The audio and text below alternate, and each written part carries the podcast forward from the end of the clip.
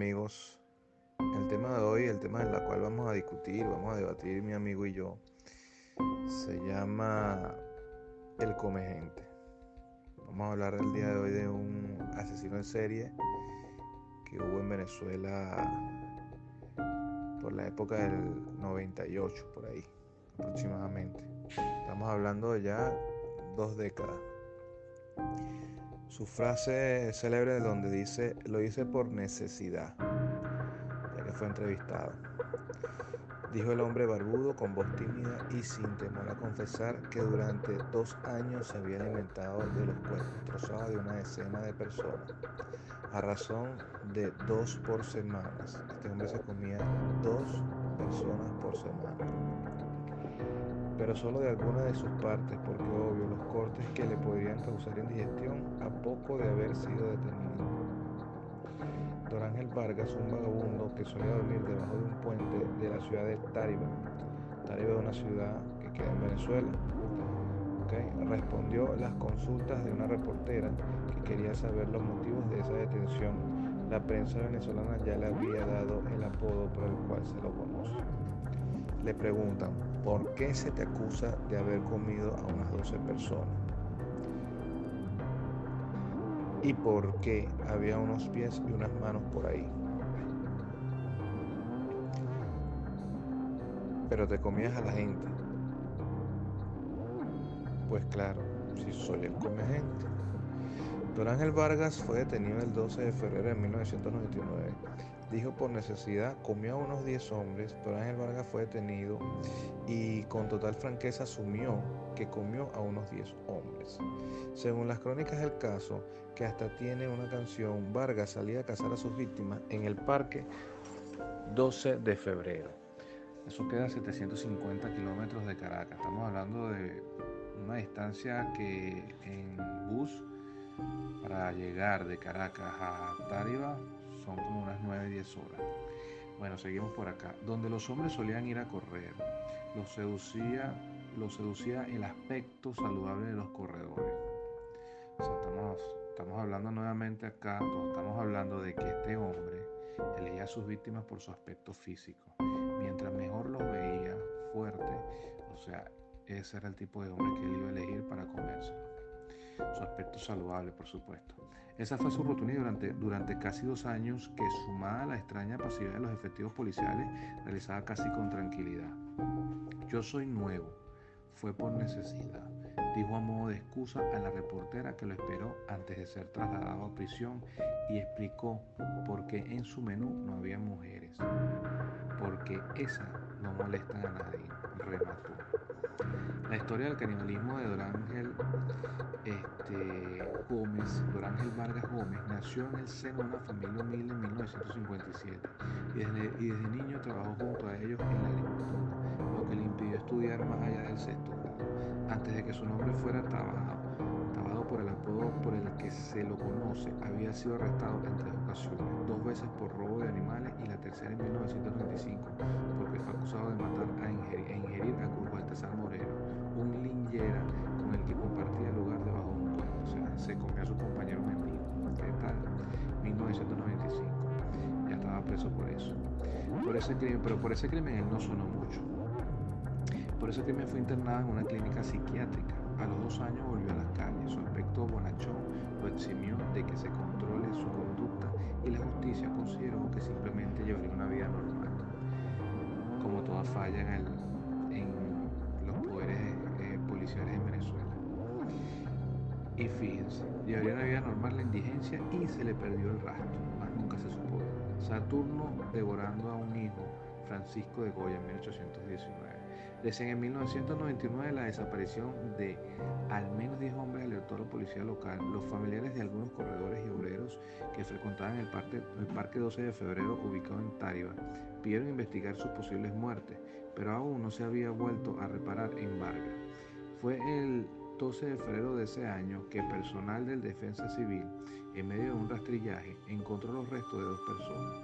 Eso hizo que las fuerzas de seguridad ahondaran en la búsqueda de las personas que seguían desaparecidas otros seis cuerpos, los restos dispersos de ellos aparecieron. La hipótesis rondaba desde ajustes de cuenta de bandas, narcos hasta rituales satánicos. Finalmente recordaron al indigente que le había estado internado por comer a otro hombre en 1995. Cerca de la zona de los hallazgos estaba la vivienda precaria que habitaba Vargas. Hubo un allanamiento. El terror se apoderó de los investigadores. En el interior de la choza había recipientes con carne humana preparadas para ser consumidas. A un lado había tres cabezas, pies y manos de distintos cuerpos. Una carnicería pero humana el nacimiento del comegente. Tras el macabro hallazgo, Ángel Vargas fue detenido.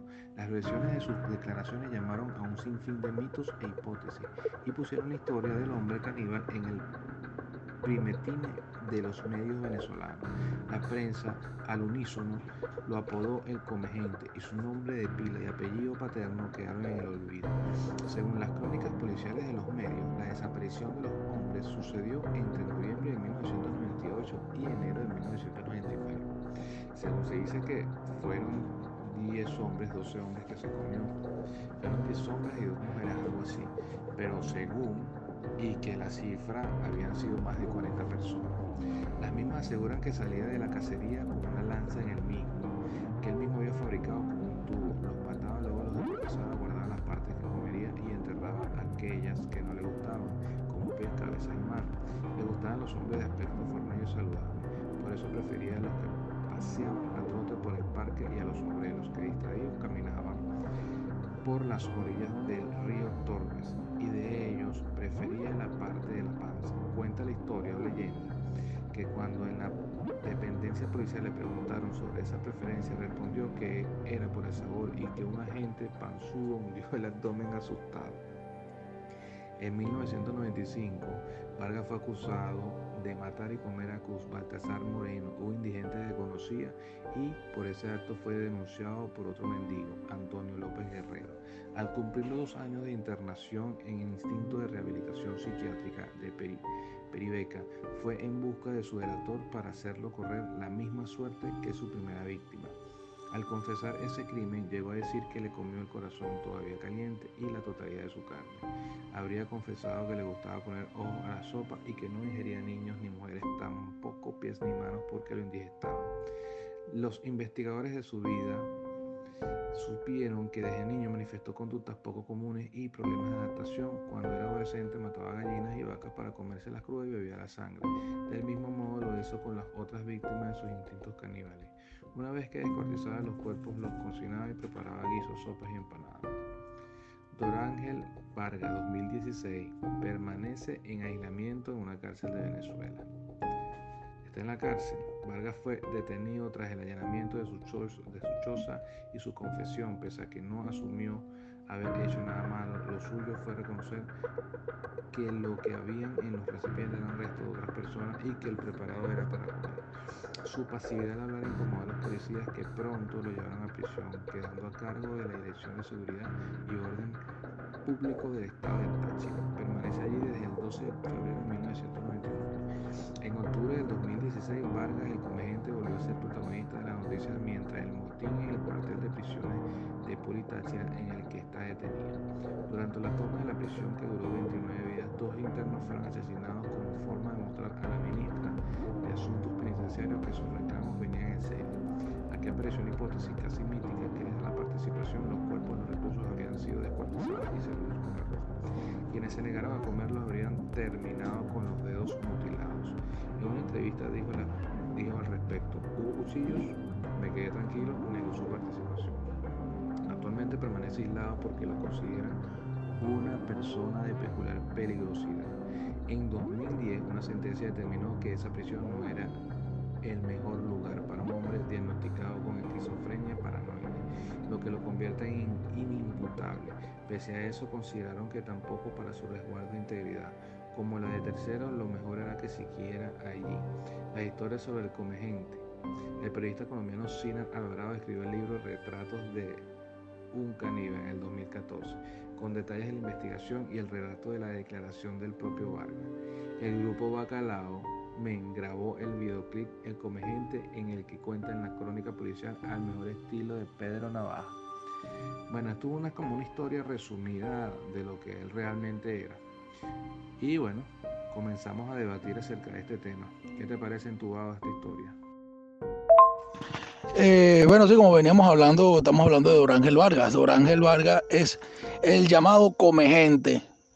Literal, se comía a la gente. Eh, llegó a comerse unas 10 personas por, por, lo que dice la policía y en las entrevistas que se le hicieron se lo, se lo comentó mucho él. Eh, no le gustaba comerse ni las manos ni los pies, bueno, en particular, hermano, a mí me gustan mucho las paticas de, pescado. Yo no sé por qué no le gustaban las paticas de la gente.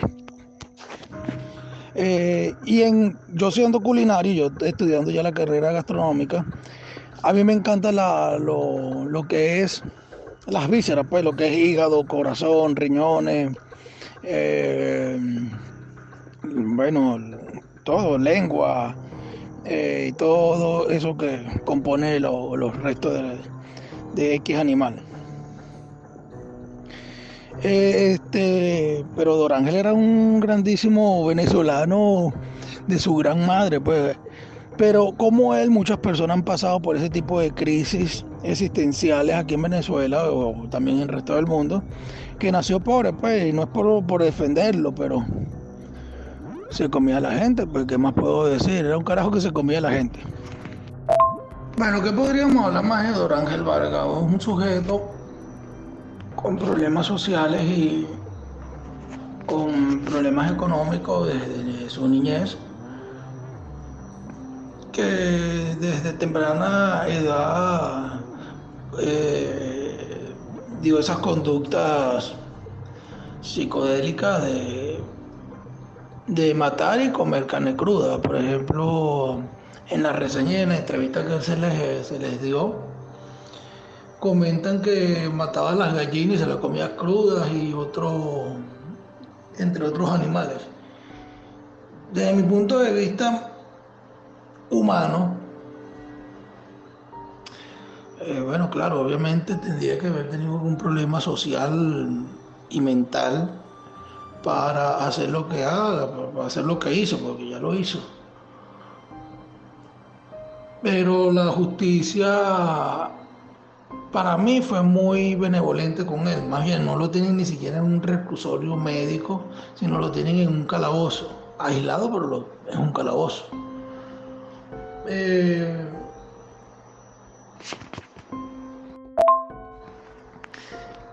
Eh, no sé ningún tipo de noticia de los familiares de las víctimas de, de Comegente, de Rafael Vargas. Pero, coño, mira, pónganse a pensar ustedes mismos, no huevona, que te digan a ti que un hermano tuyo fue, fue asesinado, descuartizado y comido. ¿Qué podría pensar uno? De mierda. qué recho, pues, para mí sería una noticia trágica, muy, muy. Una vaina es que tú te mueres y otra vaina es que te maten y te coman. Ah, como, ah, bueno, que al final uno se muere y se lo comen los gusanos, pero verga. Sé, bueno, en ese punto no sabía qué opinar, pero eh, bajo la, temática de la película el, silencio de los inocentes o Hannibal, eh, de, que actúa Anthony Hopkins para mí es una película muy, muy, muy sádica y muy buena. La trilogía, todas las películas de, El silencio de los inocentes o no me acuerdo qué otro nombre tiene en inglés, en español, pero y en inglés no me, no me recuerdo muy bien el nombre. Este, pero para mí, desde que yo también vi El silencio de los inocentes y el, el personaje comenta que la mejor parte de la carne son las mejillas. Marico, a mí me dio esta curiosidad la vaina, yo no, voy a mentir, pues. Dado el caso que dicen que hay un porcentaje muy alto entre la carne 1 y la carne de, de cerdo. No sé, pues, y si me preguntan directamente, ¿tú serías capaz de comer humano? Coño, marico, no joda. He comido culebra. Ah, bueno, a comerme un pedazo de carne de humano, ¿qué coño de madre, pues? Mientras se cocine bien y, me, no me digan que venía ya con sida el coño su madre ese, Y otra, oh, yo sí le echo bola. No, bueno, y supuestamente, no sé si es verdad o mentira, tengo que indagar mucho más en el caso. Pero en Japón, no creo, pues, no creo, pero sería muy sádico. Pero en Japón venden carne humana. Entonces no sería tan, tan sádico en sí. Y han habido tribus africanas y tribus americanas que eran caníbales. No estoy hablando de los aztecas, estoy hablando de otras tribus más para acá, por si me vayan a decir algo. ¿Cuál es tribu? Coño, no sé, marico, tampoco soy estudioso en, en vainas de esas, porque tampoco sé qué carrera estudiar las tribus. No soy tribubiólogo. Pero en fin, ese no es el punto. Este, si, si se hace la pregunta de por qué se escucha así como un eco, es que estoy en el baño, caballero. Lamentablemente estoy en el baño. en el baño, hermano. Estás echando ese cuento de terror en el baño. Mira, este, el canibalismo existió durante mucho tiempo y era una forma de vida. Pero este pedazo de loco, este, decía que no le gustaban las mujeres. De paso, el bicho era machista o el sabor de las mujeres no le gustaba. Se llevó a comer a su compañero de, ¿cómo se llama? De que vivía con él debajo del puente. Lo extraño de ese caso es que ese tipo ha sobrevivido hasta estas alturas. Está vivo después, desde 98, 99 hasta ahorita. Pasó por un motín, no le hicieron nada. O sea, es una locura este tipo. Pues. Deberían de sacarle una película a este tipo. De pana que sí, sería brutal la película. Deberían de hacerlo porque es un personaje que todavía está vivo. Okay. Pero en cualquier momento va a pelar bola, eso sí, lo debe tener seguro. La diferencia de este tipo a otro tipo de psicópata es que este eh, supuestamente eh, supuestamente por los médicos sufre de esquizofrenia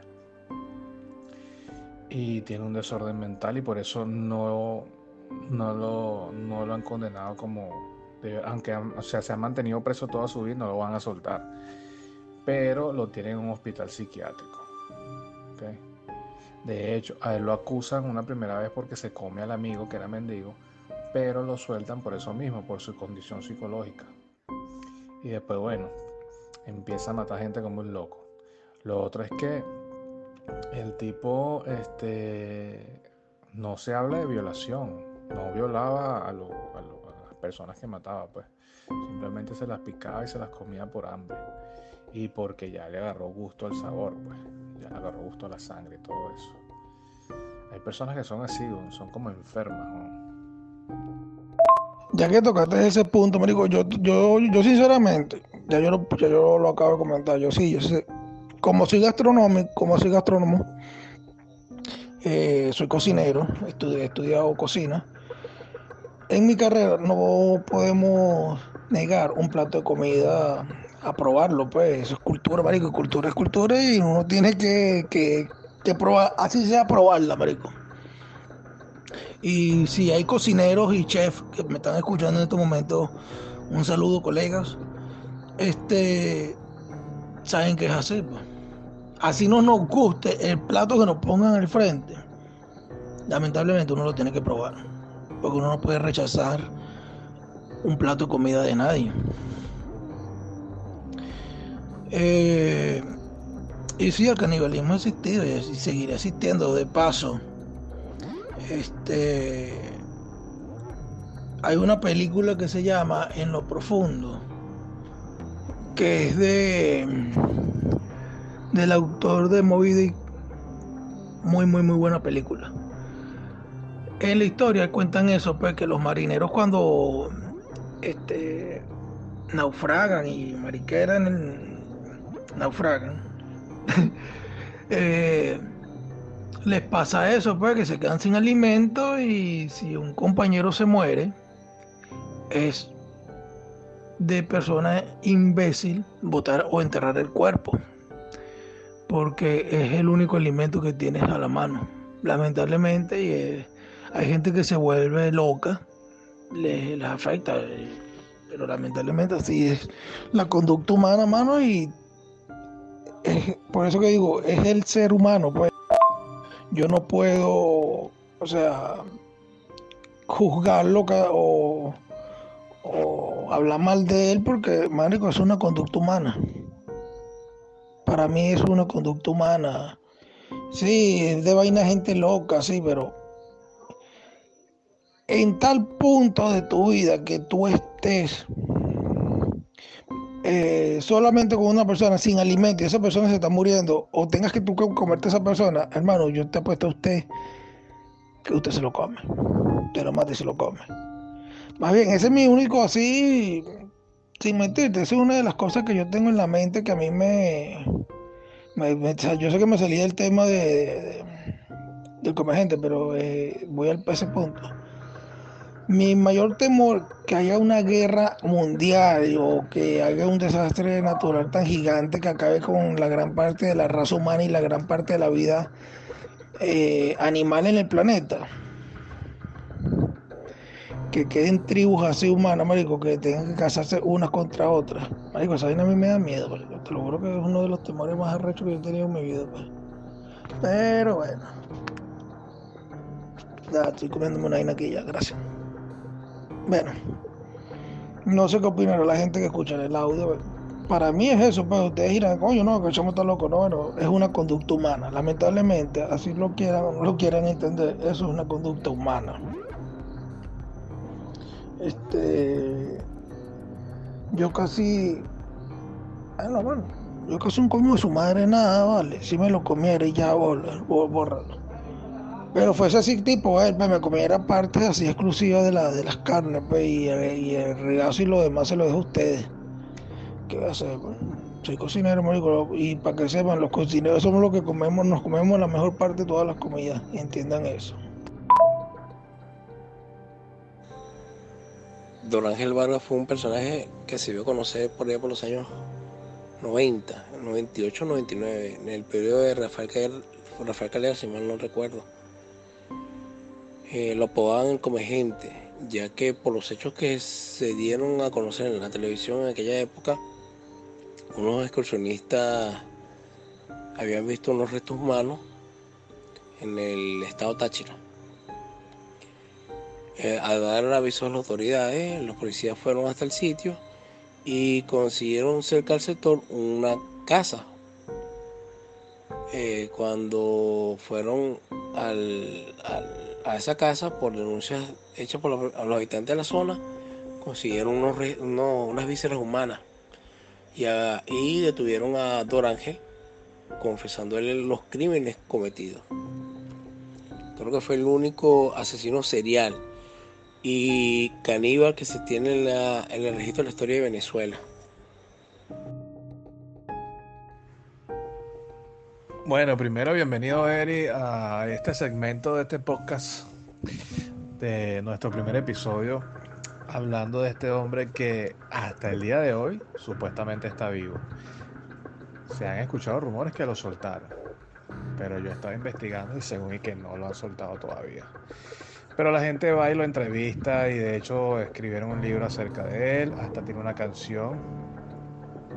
Lo más impresionante de todo es que el tipo como todo psicópata, pues, habla con una frialdad y que él lo único que le interesa es la comida.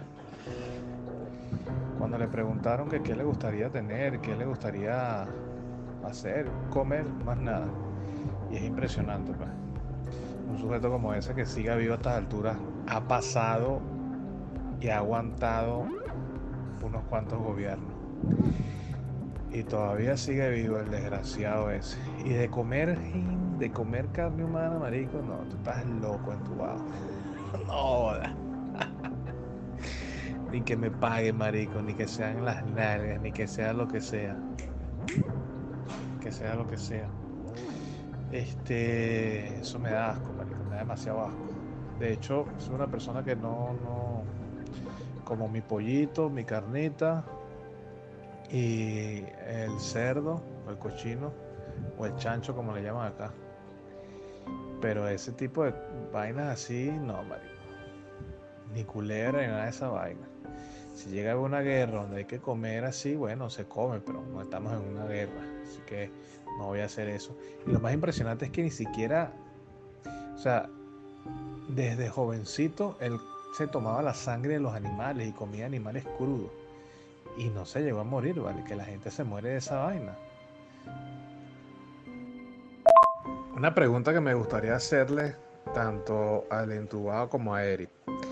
Eh, ¿Ha habido alguna persona este, parecida al come gente? Parecida al come gente. O sea, ¿ha existido otro tipo de personas que sea así tan sonada como él? Porque yo, que yo sepa, no conozco. Ni en los Estados Unidos, ni, ni en Europa, ni en ninguna otra parte del mundo conozco que sea así sonado. O sea, sí hay casos a nivel mundial, en Alemania, en, Estados Unidos, en Pakistán, en China, si no me equivoco. Pero no es que no han sido tan sonados, sino que no han prestado atención a ese tipo de noticias. Pero sí, sí hay, más bien, si hay personas que sepan de algún tipo de canibalismo humano, porque existe otro tipo de canibalismo en la, en la vida silvestre, que nos lo hagan saber, pues claro, tú te metes en internet y consigues todo rápido, pero casos de sus países, pues, como no, son bienvenidos a, a que su opinión. Otra vez es que nosotros le prestemos atención. Por ejemplo, este hay prácticas de canibalismo todavía aquí en, Latinoamérica. Pues. Por ejemplo, está el caso de los Huaris y los ama, Amaucas. Si, si, más no recuerdo, se, se, se pronuncia así, Amaucas. Pero ellos lo practican de diferentes maneras. No cazan al ser humano vivo, sino que eh, ellos se comen a las personas de la misma tribu cuando fallecen. Por ejemplo, los Wari los Wari llegan y después de que el familiar o la persona de la tribu muere, de, después de tres días, ellos se comen a, a, la persona, pues ellos lo ponen en ellos lo ponen en la intemperie, esperan tres días que hasta, hasta, hasta que el cuerpo se hincha y ahí empieza el festín lo empiezan a desmembrar, empiezan a sacar los órganos, se comen primero los órganos y luego se empiezan a comer parte de la parte de los cuerpos. Pues. Pero lo que es la piel y el cabello, ellos lo dejan ahí para que se descomponga, se descomponga y se, y se una a la, a la tierra naturalmente. Pues.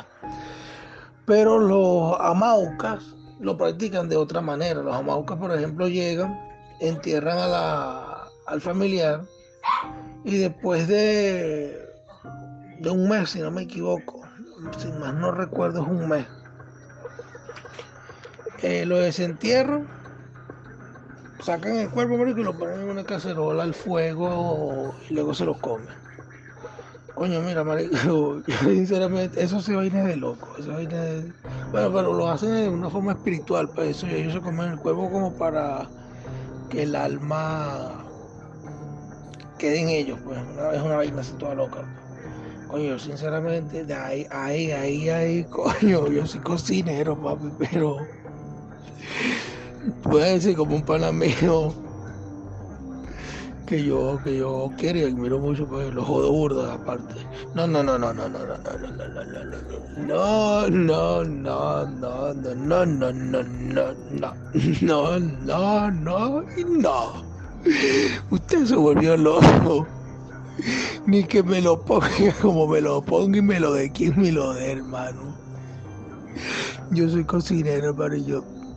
Es como la, la, la, la promesa Hipócrates, si no me equivoco.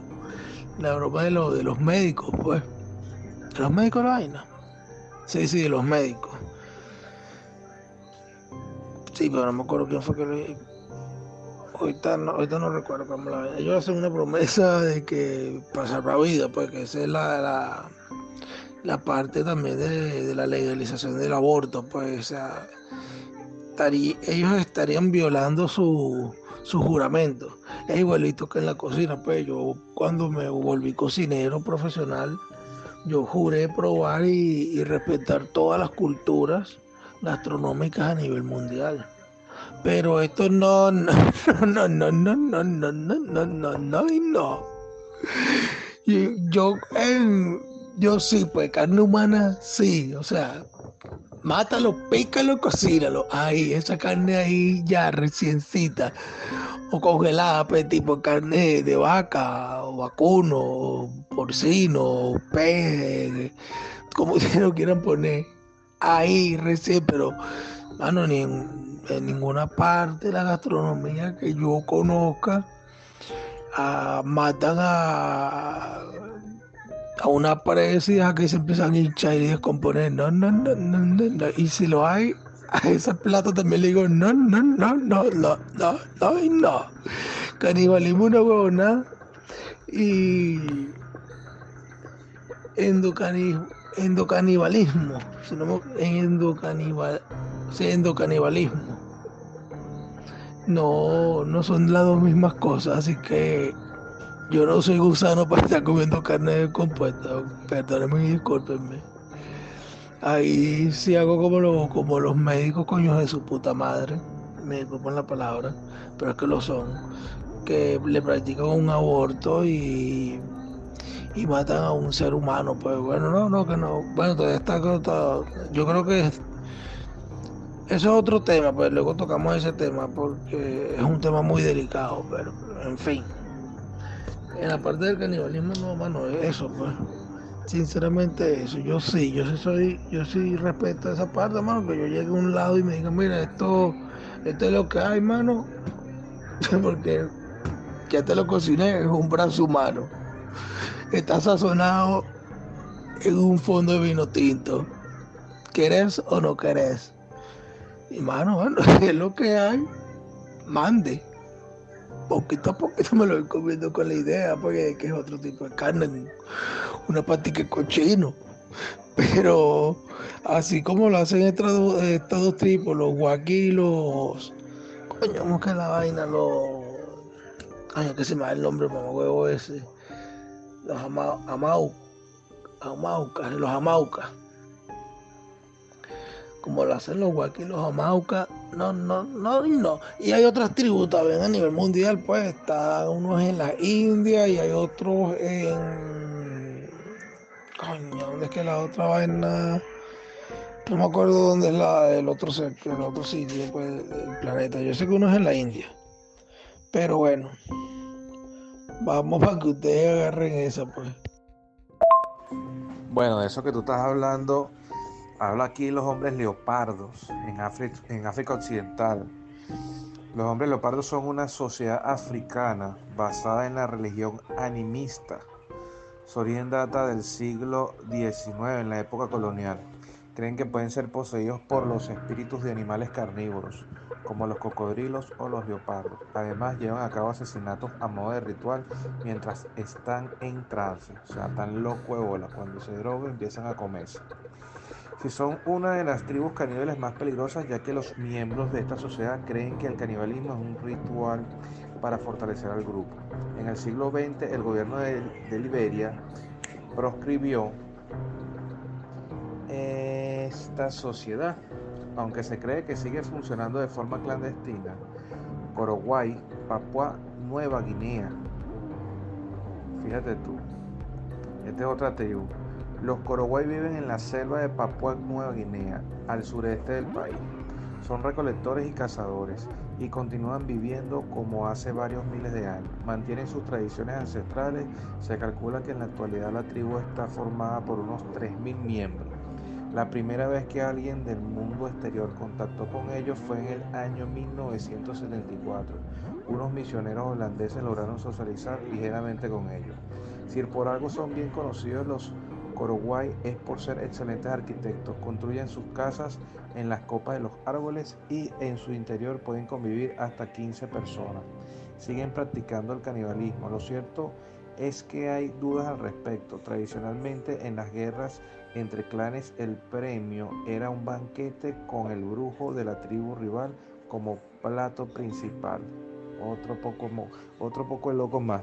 Aquí hablan otro también de los monjes al, Algori, en la India. Los monjes Algori son santos hombres hindúes que viven completamente al margen de la sociedad. Su origen se remonta al siglo VII y sus costumbres sorprenden al mundo. Fuman marihuana, fantástico. Utilizan cráneos a modo de cuencos y para ello el uso de la ropa es opcional. Se les puede ver en la ciudad india de Benares, donde comen los cadáveres no incinerados que se lanzan al río Ganges. Llevan una vida de extrema espiritualidad y meditación.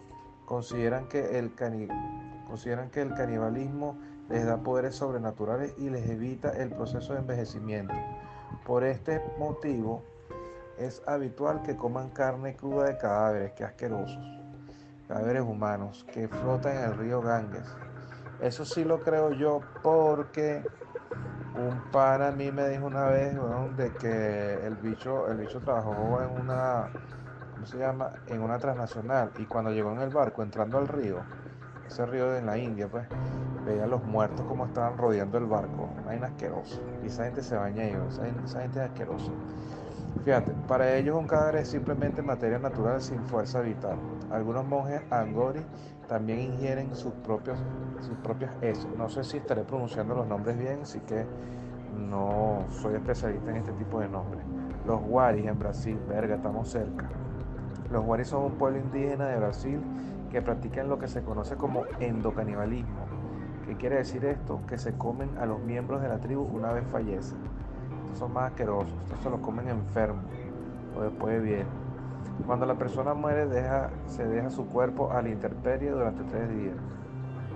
Tengo ganas de vomitar. Luego, cuando el cuerpo se empieza a hinchar y a descomponerse, comienza el banquete. Se comen sus órganos mientras dejan que la piel y el cabello se descompongan naturalmente.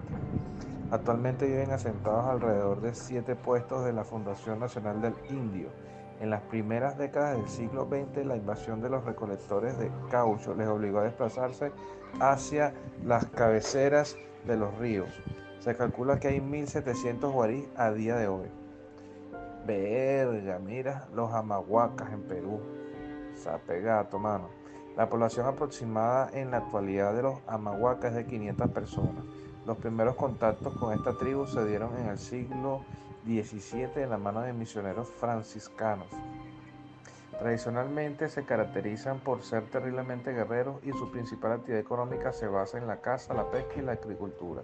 A finales del siglo XIX, los buscadores de caucho procedentes del viejo mundo trataron de convertirlos en esclavos, atacaron sus aldeas y los amohuacas se vieron obligados a desplazarse hacia el interior de la selva.